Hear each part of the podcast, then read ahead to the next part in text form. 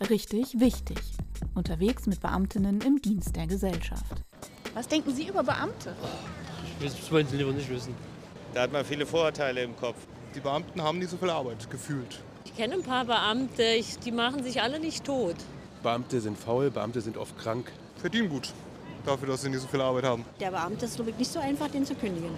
Dadurch, dass man so einen äh, sicheren Job hat und quasi unkundbar ist und äh, sich so einem Staat verpflichtet, dass man da einfach auch bequem wird und wenig flexibel ist und vielleicht äh, mehr Dienst nach Vorschrift macht.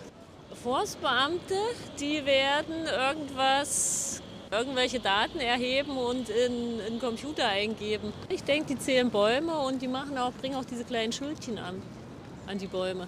Und damit sind wir auch schon mittendrin im Thema. Ich sage herzlich willkommen bei Richtig Wichtig, einem Podcast des Deutschen Gewerkschaftsbundes, dem DGB. Ich bin Maren Skamrax und in diesem Podcast will ich gemeinsam mit euch mal so einigen Vorurteilen gegen Beamtinnen auf den Grund gehen. Dafür besuche ich Beamtinnen und Beamte aus den unterschiedlichsten Bereichen direkt bei ihrer Arbeit. In dieser Folge treffe ich Janina Albrecht. Sie ist Revierförsterin beim Staatsbetrieb Sachsenforst und wir sind zunächst in ihrem Büro in der Dienststelle Stolberg im Erzgebirge verabredet.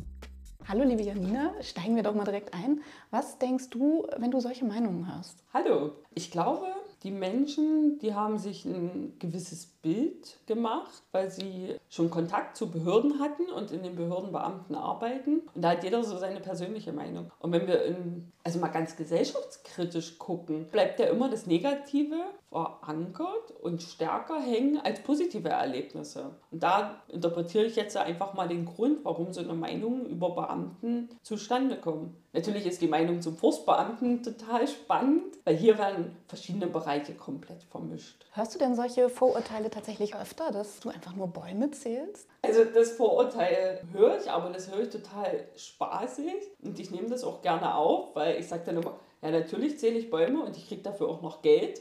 Also ich gehe im Wald spazieren und bekomme dafür Geld. Und weil ich nicht so weit zählen kann, sage ich, gibt es meinen Chef. Der zählt dann nämlich die Blätter und deswegen ist er ein höherer Dienst und ich bin nur ein gehobener Dienst. Dann lass uns doch mal klarstellen, was gehört denn zu deinen Aufgaben eigentlich? Also was machen Försterinnen und Förster, Forstbeamte und Forstbeamtinnen? Kannst du das kurz zusammenfassen? Wenn wir mal an die Ausbildung eines Försters denken, jeder Förster muss studiert haben. Und dort lernen wir ja alle Themenschwerpunkte kennen, die im späteren Berufsleben wichtig sind. Das heißt, man hat ganz viele Themen zum Waldbau. Das heißt, wie wächst der Wald? Man hat ganz viele Themen zur Forsteinrichtung. Wie viel Holz steht da? Wie viel Masse produziert der Wald? Wir haben ganz viele Themen zum Naturschutz, zur Ökologie, zur Biodiversität. Welche Bäume, welche Baumgruppen, welche Böden, welche Pflanzen, welche Tiere sind wichtig und sind, sind abhängig voneinander, welche Voraussetzungen müssen geschaffen werden, damit wir bedrohte Arten weiter fördern, wenn sie vorhanden sind. Wir lernen alles zum Boden, damit wir wissen, auf welchem Boden welcher Baum gut wächst. Wir lernen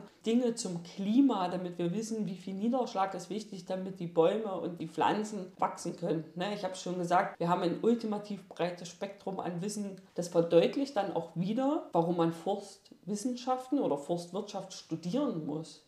Kannst du mir ein bisschen was über dein Revier erzählen, was du betreust und was dieses Revier ausmacht? Also ich betreue seit 2014 das Privat- und Kommunalwaldrevier Glauchau. Der Name orientiert sich am Altkreis Glauchau im Forstbezirk Chemnitz vom Staatsbetrieb Sachsenforst. Mein Revier umfasst 5000 Hektar Waldfläche. Ich habe in den 5000 Hektar Wald betreue ich elf Kommunen bzw. Kirchen und habe 800 Waldbesitzer, die bei mir sozusagen anrufen können und ihre Fragen stellen können. Natürlich bin ich nicht bei jedem Waldbesitzer jeden Tag unterwegs, das geht nicht, aber wir stehen halt zur Verfügung, das Wissen weiterzugeben. Das bedeutet, dass du nicht nur im Büro ansprechbar bist per Telefon oder Video, sondern dass du auch tatsächlich hinfährst in die privaten Waldgebiete, Waldreviere und dort vor Ort handelst. Genau, also wir arbeiten immer auf der Fläche, weil wir sind zwar EDV-mäßig sehr gut ausgestattet, also wir haben ja alles als Karten und in einem Kartenwerk digital vorhanden, wo wir ganz viele Informationen bekommen, aber wir müssen auf der Fläche mit dem Waldbesitzer uns ganz gezielt den Bereich angucken, weil im Wald und gerade wenn wir über Bodentypen sprechen und Strukturen im Boden, das kann von Quadratmeter zu Quadratmeter kann es da Unterschiede geben und das kann man nicht pauschal Aussagen treffen für Waldflächen. Und deswegen fahren wir zu den Waldbesitzern hin und beraten die vor Ort. Das klingt sehr spannend und deswegen würde ich sagen, fahren wir einfach mal mit dir mit und dann hören wir uns mal an, was du heute zum Beispiel mit Herrn Meier auch direkt vor Ort besprichst und was der für ein Anliegen hat. Also wir sind jetzt zum privaten Waldbesitzer gefahren, zum Herrn Meier. Hallo? Um eine Beratung im Privatwald zu machen.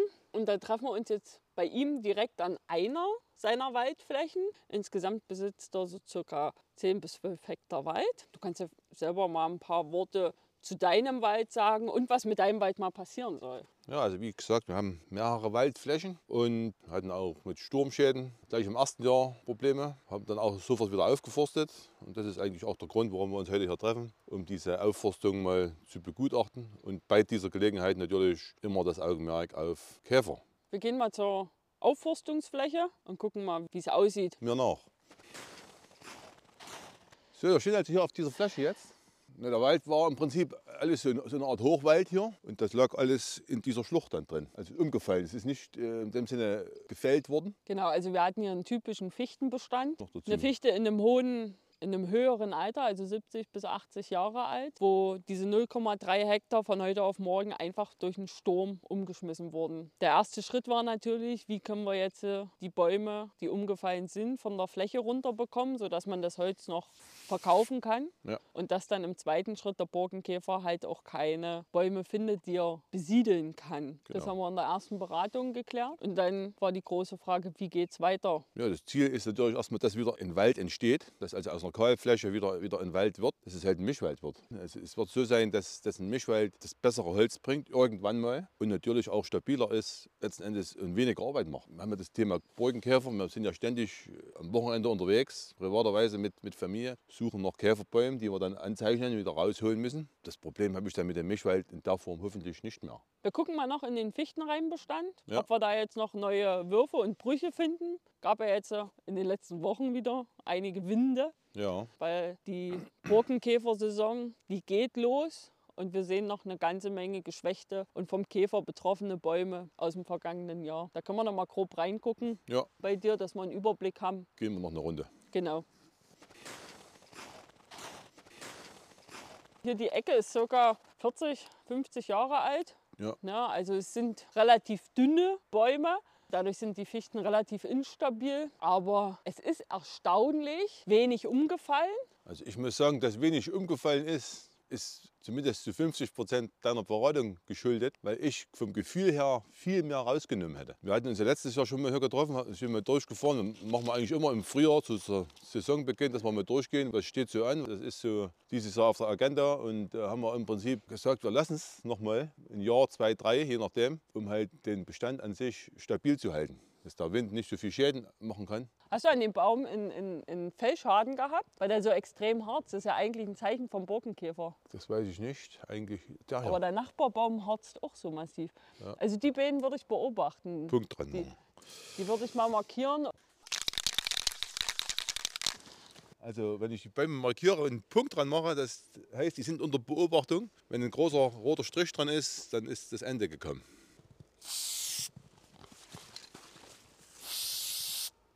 Damit du nicht vergisst, welche Bäume du rausnehmen musst. Ja, also man, muss die, man findet die nie wieder. Ne? Also man, man läuft durch und sagt, mit dem ist irgendwas, finde ich die nie wieder. Also ich muss die, ich muss die immer anmalen, sonst, sonst geht es nicht.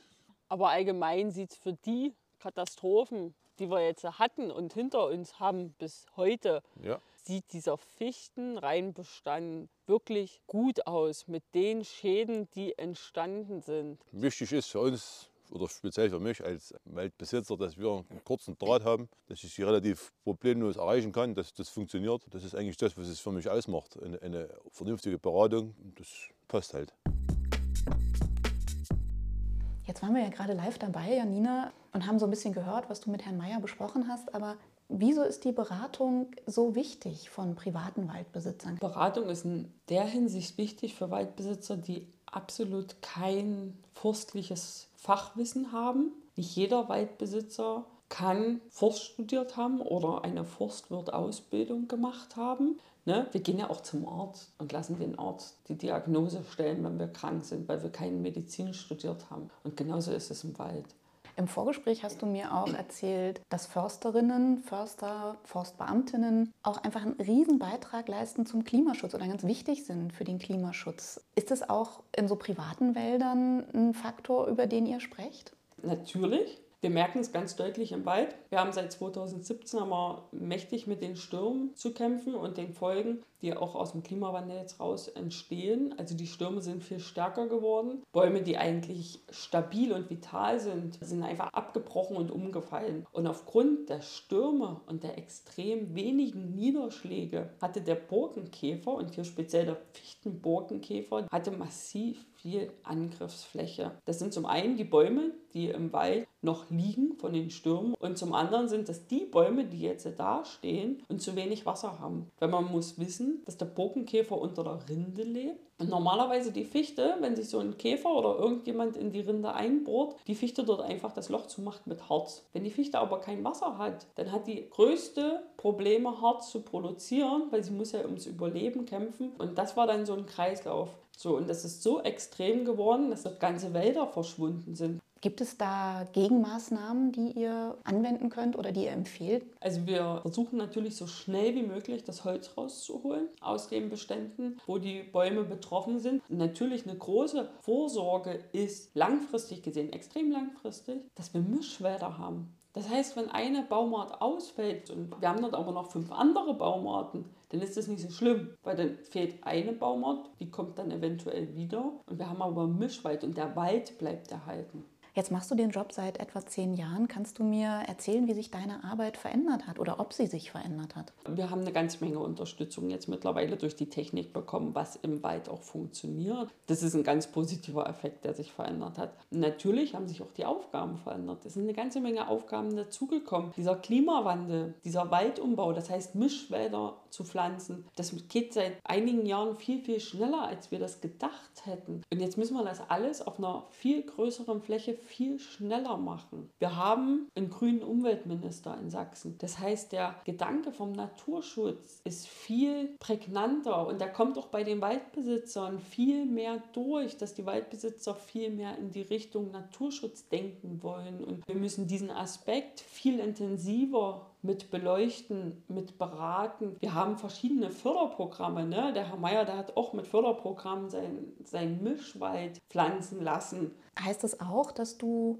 einen stressigeren Job hast, dass du jetzt mehr hetzt von einer Aufgabe zur anderen? Es passieren Fehler, wenn man hetzt und sich stresst. Und egal, ob das der Schülerpraktikant ist oder der Waldbesitzer, jeder hat den Anspruch, wahrgenommen zu werden und dass man ihn ernst nimmt. Und das ist auch mein Anspruch so an meiner Arbeit. Das heißt, du hast da sozusagen eine ganz natürliche Resilienz gegen Stress und Hetze. Du lässt dich einfach nicht hetzen. Aber gibt es Kolleginnen und Kollegen, die damit nicht so gut umgehen können? Ich habe früher mal gesagt, als Fürster, ne, würde ich niemals Burnout kriegen. Und leider ist es so, dass wir von Kollegen wissen, dass die Burnout hatten oder Burnout gefährdet sind, weil wir das alles mit Leidenschaft machen. Wir haben uns dafür entschieden, das Forststudium zu machen, weil wir mit der Natur arbeiten und in der Natur arbeiten wollen. Und wenn wir sehen, dass es dem Wald schlecht geht und man kann ja viel Zeit im Wald arbeiten, ne, dann macht man immer noch mehr und dann hängt man noch eine Stunde dran. Solange es hell ist, können wir auch arbeiten im Wald. Und dann kann es aber passieren, dass das halt mal umfällt und dass die Anforderungen zu groß werden und dass man sich dadurch erdrücken lässt.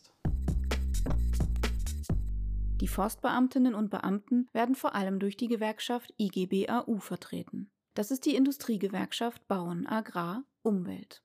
Um die massiven Schäden der deutschen Wälder durch Dürre, Stürme und Schädlinge aufzuarbeiten, fordert die IGBAU einen Stellenaufbau von 11.000 Beschäftigten in den Waldbetrieben und Verwaltungen. Das entspricht einem Beschäftigten pro 1000 Hektar.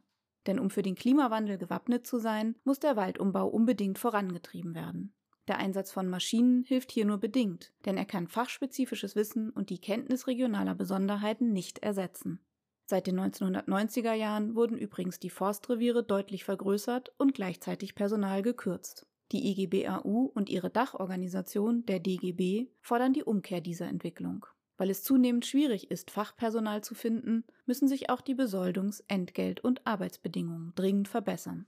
Denn der öffentliche Dienst konkurriert mit der privaten Forstwirtschaft um Personal und zieht dabei immer häufiger den kürzeren.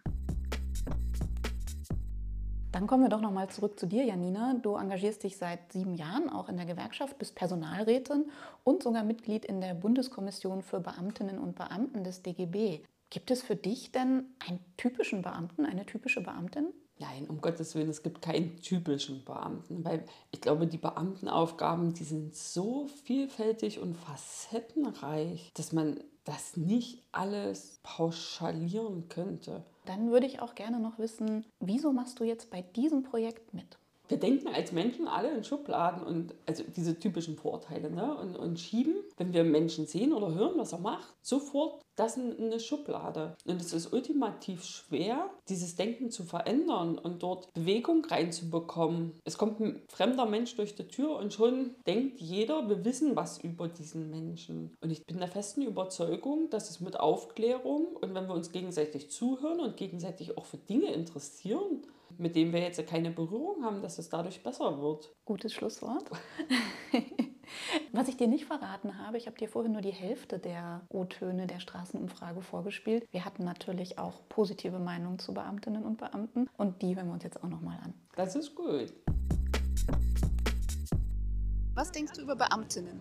Über Beamtinnen eigentlich nichts Schlechtes. Warum auch? Ja, ja, schwarze Schafe gibt es immer, auch unter den Beamten, ist klar. Aber zu deutlich mehr als 90 Prozent sind, äh, stimmen diese Vorteile nicht. Vielleicht ist es einfach so, dass man denkt, naja, sie kriegen ja zum Schluss eine Pension und dann ist alles einfacher, aber äh, sie müssen für ihr Geld auch arbeiten. Und das meistens nicht einfach nur sechs Stunden am Tag. Was glaubst du, wie arbeiten Beamtinnen? Ich glaube, relativ strukturiert organisiert. Also das hat mit, mit dem Attribut faul nichts zu tun. Forstbeamtinnen glaube ich schon, dass wir Forstbeamtinnen brauchen wenn ich einen Waldspaziergang mache, will ich ja durch einen gesunden Wald gehen. Und ich denke, darum kümmern sich Forstbeamtinnen. Das hat ja auch viel mit Umweltschutz zu tun. Und mit diesen positiven Stimmen verabschieden wir uns. Ich fand es wieder richtig spannend. Und wenn es euch da draußen genauso geht, hört unbedingt wieder rein. Wenn es das nächste Mal heißt, richtig wichtig, unterwegs mit Beamtinnen im Dienst der Gesellschaft. Ihr findet uns überall da, wo es Podcasts gibt und natürlich auf der Website des DGB.